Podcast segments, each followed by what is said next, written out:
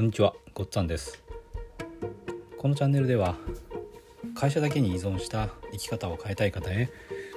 FX と不動産投資で経済的自由を得るための情報を投資家の私が配信しています。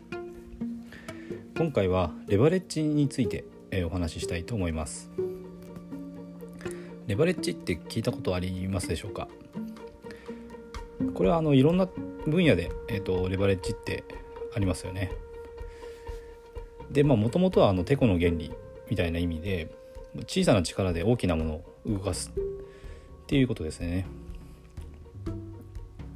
で投資の世界ではあのレバレッジって言葉はよく使います。でえっ、とそうですね、まあ、FX とか不動産投資っていうのは当然レバレッジっていう言葉があります。でこのヒマラヤの音声配信なんかもレバレッジだと思うんですよね。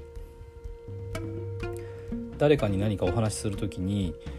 1対1でお話をしてあの対面でお話をしていたらその1回きりのお話で1人の人にしかお話は伝わらないんですけども、まあ、こうして音声配信という形でインターネットの力を使うと一度私がこうやってお話しした話っていうのが何人もの方にこう聞いていただけるっていうことができますよね。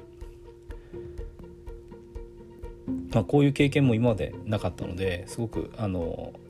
聞いていただいてるっていうのはすごく嬉しく思ってます。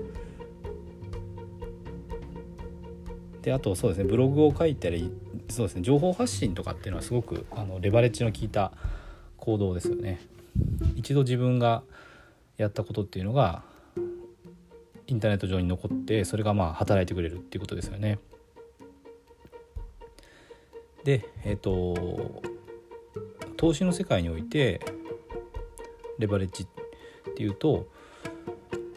不動産であれば自分の持ってる資金以上の金額のまあ物件を買うっていうことになるんですよね。でこれは融資を使う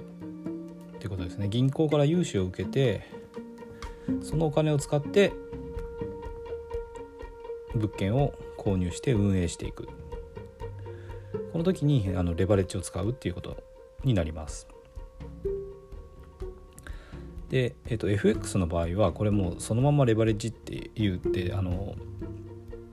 言葉を使うんですけども FX においてのレバレッジというのは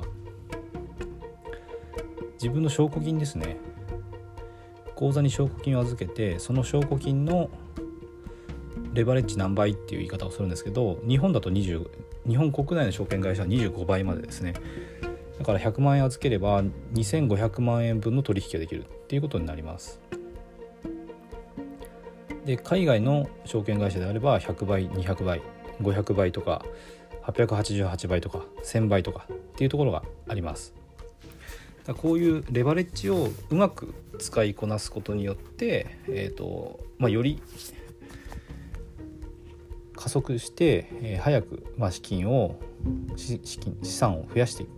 可能性があるっていうことですよね。でこのまあレバレッジって聞くとその